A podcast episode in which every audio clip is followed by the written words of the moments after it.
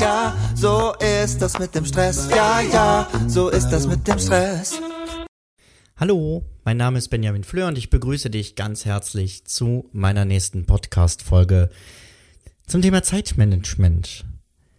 Kein anderes meiner Bücher und Kurse ist so erfolgreich wie mein Buch zum Thema Morgenroutine und Abendrituale. Und kaum ein Artikel wird so viel gelesen wie meine Blogartikel zu genau diesen Themen. Warum das so ist und warum auch du dringend eine Morgenroutine brauchst und was das sein könnte, darum geht es in der heutigen Folge. Schön, dass du dabei bist. Hallo und herzlich willkommen bei Zeitmanagement von benjaminfleur.com. Das ist dein Podcast, der dir mehr Zeit verschafft für all das, was du liebst. Und hier ist für dich Benjamin Fleur. Ja, dass mein Buch zur Morgenroutine und auch die ganzen Artikel und Podcast-Folgen so erfolgreich sind, ist eigentlich auch nicht sonderlich überraschend für mich. Denn die Idee mit Ritualen und Gewohnheiten wie automatisiert die Produktivität zu erhöhen, ist ja auch sehr verlockend. Wenn eine Morgenroutine sich einmal eingespielt hat, dann weißt du ab dem ersten Augenaufschlag bis zum Beginn deiner Arbeit genau, was du zu tun hast. Und du tust es ohne nachzudenken, wie von Zauberhand.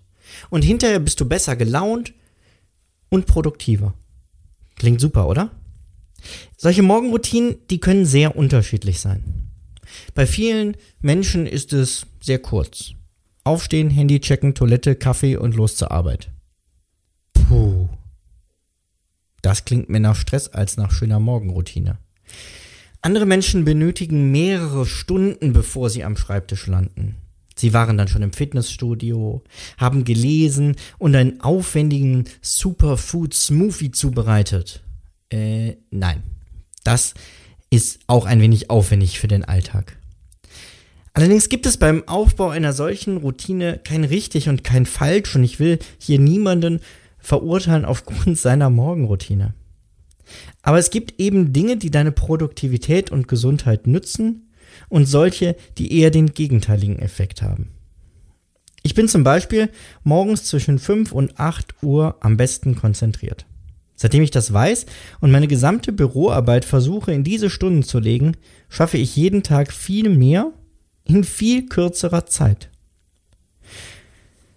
In diesem Artikel soll es gar nicht um die psychologische Wirkung von Routinen gehen. Stattdessen möchte ich dir komprimiert Dinge zeigen, die du in deine Routine aufnehmen kannst, um produktiver zu werden. Fangen wir mit etwas ganz Einfachem an. Nummer eins: Trinke ein Glas Wasser. Lange Zeit fiel es mir schwer genug, Wasser zu trinken. Vorausgesetzt, wir zählen koffeinhaltiges braunes Wasser nicht dazu. Das Problem ist jedoch, dass dein Körper jede Nacht etwa 500 Milliliter Wasser ausschwitzt. Und deshalb starte deinen Tag damit, diesen Vorrat, zumindest teilweise, wieder aufzufüllen. Ich trinke mein Wasser inzwischen, während meine Kaffeemaschine läuft. So ist das Trinken zu einer automatischen Handlung geworden, die durch das Einschalten der Kaffeemaschine sofort bei mir ausgelöst wird. Zweitens, trinke einen Smoothie. Wie Benjamin, jetzt doch? Naja, du willst ein schnelles Frühstück und bekommst morgens nicht viel runter? Ein Smoothie ist schnell, gesund, leicht und abwechslungsreich. Denn jeder Smoothie besteht eigentlich aus einem ganz einfachen Grundrezept. 300 Gramm Obst oder Gemüse, 100 Milliliter Wasser, drei Eiswürfel, das macht das Ganze ein bisschen cremiger, das Ganze in einen Mixer und klein pürieren. Achte darauf, dass dein Mixer die Eiswürfel auch vertragen kann und nicht hinterher das Messer kaputt ist. Wenn du einen guten Mixer hast, kannst du deinen Smoothie auch durch Nüsse und Kerne ergänzen. So macht er dich länger satt. Drittens, sei dankbar. Wir wissen sehr genau, was wir noch alles haben und erreichen wollen. Das, was wir bereits haben, wird uns oft erst bewusst, wenn wir es verlieren. Stell dir einmal vor, deine Wohnung brennt aus. Was würdest du alles vermissen? Welche Menschen dürfen nicht aus deinem Leben verschwinden? Sei jeden Morgen dankbar für all diese Dinge und Menschen, für all das Gute in deinem Leben. Mach es dir am Anfang des Tages bewusst, dass du gar nicht erst in so eine Depri-Stimmung kommst, oh, ich muss ja heute arbeiten.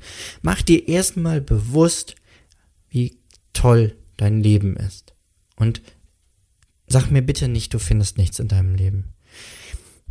Kurz, das, das muss ich an der Stelle ergänzen. Ich habe das letztens bei jemandem gelesen, der sagte, wenn du keinen Sinn mehr in deinem Leben siehst, dann nimm dir doch einen Strick und geh in den Wald. Und dann baust du dir aus dem Seil eine Schaukel und plötzlich geht's dir wieder gut. Manchmal einfach so die kleine Perspektive mal ändern. Nummer vier, bete oder meditiere. Welche Form du nimmst, ist eigentlich egal. Du kannst eine, Stün eine Stunde in Stille sitzen oder fünf Minuten ritualisierte Gebete sprechen. Hauptsache ist, dass du dir regelmäßig den Luxus der Stille gönnst. Dafür hast du keine Zeit? Hm. Franz von Sales, der hat gelebt von 1567 bis 1622, hat schon gesagt, nimm dir jeden Tag eine halbe Stunde Zeit zur Stille und zum Gebet. Außer wenn du viel zu tun hast. Dann nimm dir eine Stunde. Nummer 5. Setze dir eine Überschrift für den Tag. Nimm dir jeden Morgen ein Wort oder einen Satz als Überschrift für deinen Tag. Das kann ein besonders wichtiges Thema sein. Das kann aber auch mal etwas sein wie Ruhe finden. Jede Entscheidung, die du an dem Tag triffst, mach abhängig von dieser Überschrift. Und Nummer 6, beweg dich. Auch kurze Bewegungen haben einen enormen Einfluss auf deinen Tag. Denn die Bewegung mobilisiert deinen Körper und deinen Geist. Auch verkrampfte Muskeln durch eine schlechte Nacht werden so gelockert und du fühlst dich besser. Du kannst zum Beispiel fünf Minuten spazieren gehen. Oder einige kleine Übungen mit deinem eigenen Körpergewicht machen.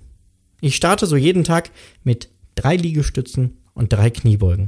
Das ist so wenig dass es einfach keinen Tag geben kann, an dem ich das nicht schaffe. Aber auf ein Jahr gesehen ist das jede Menge mehr Sport, als ich sonst gemacht hätte. Wenn du mir nicht glaubst, dann rechne doch einfach mal nach. Nummer 7. Lese ein Buch. Den Tag mit ein paar inspirierenden Gedanken, damit meine ich nicht irgendwie so einen Schundroman, zu Beginn macht mir jeden Morgen unheimlich viel Spaß. Übrigens, ich lese im Jahr 365 Bücher. Ja, das ist täglich eins, genau richtig. Ich nutze dazu die App Blinkist. Dort gibt es sehr gute Buchzusammenfassungen. Ein Buch gibt es täglich sogar umsonst. Das Gratisbuch ist allerdings oft auf Englisch, weshalb ich mir inzwischen das Abo gegönnt habe. Nummer 8. Putze dir deine Zähne. Also jetzt mal ganz im Ernst, Benjamin. Du sagst mir, ich soll mir die Zähne putzen? Ja, ich sage dir, starte deinen Tag damit. Mach nicht, solange dein Mund nicht frisch ist. Dein Mund sammelt über Nacht viele Keime und Bakterien an, aber noch viel wichtiger, finde ich persönlich, Zähneputzen weckt auf und macht fit. Du glaubst mir nicht? Na gut, dann unterbrech doch jetzt mal hier das Lesen bzw. das Zuhören und geh Zähne putzen. Wenn du mich gerade auf dem Kopfhörer hast, kannst du ja auch einfach mit mir gerade Zähne putzen gehen. Ja, jetzt. Sofort. Das gilt natürlich nicht, wenn du jetzt gerade im Zug sitzt oder Auto fährst, ne, sondern nur, wenn du zu Hause bist. Und dann reflektier dich selber mal nach dem Zähneputzen. Fühlst du dich fitter? Siehst du? Nummer 9. Plane deinen Feierabend. weißt du eigentlich, woran man Westfalen und Rheinländer unterscheiden kann? Der Westfale steht morgens auf und fragt sich, was müssen wir heute machen? Und der Rheinländer steht morgens auf und fragt sich, wo gehen wir heute Abend hin?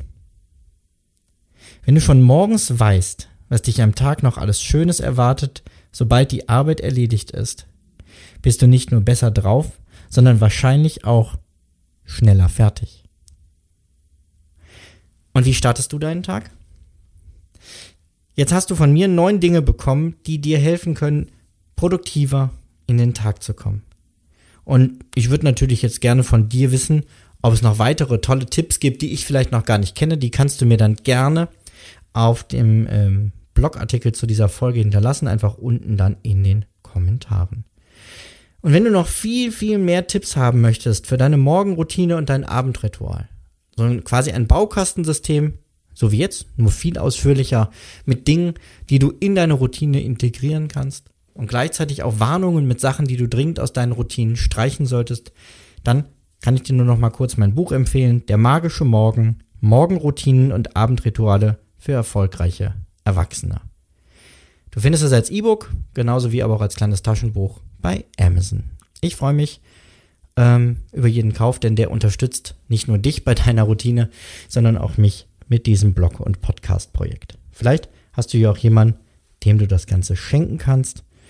Ähm, ich weiß gar nicht, wann die Folge rauskommt, aber wir, doch, wir sind ja schon im November. Da kann man langsam mal an die ersten Weihnachtsgeschenke denken. Mein Ziel ist ja immer, die vor dem Advent schon alle zu haben. In diesem Sinne, jetzt muss ich gerade aufpassen, ich glaube, ist das schon die letzte Folge? 22. November. Lass mich nicht lügen. 111 ist das hier.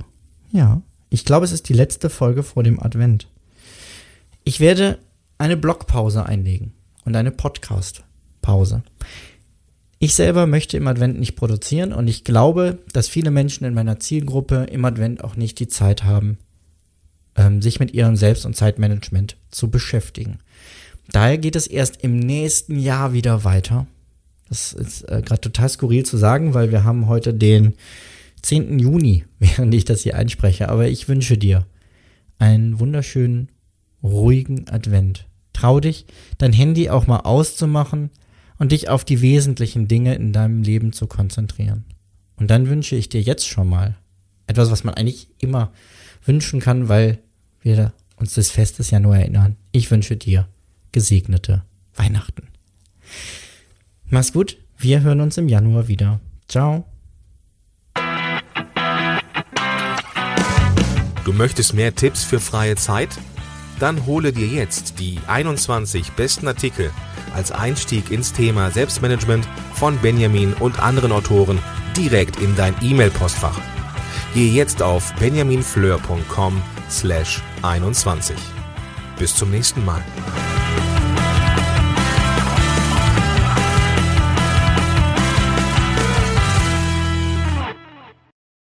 Zum Abschluss noch ein kleiner Hinweis, da ich immer wieder gefragt werde, von wem das Lied im Intro am Anfang der Folge ist.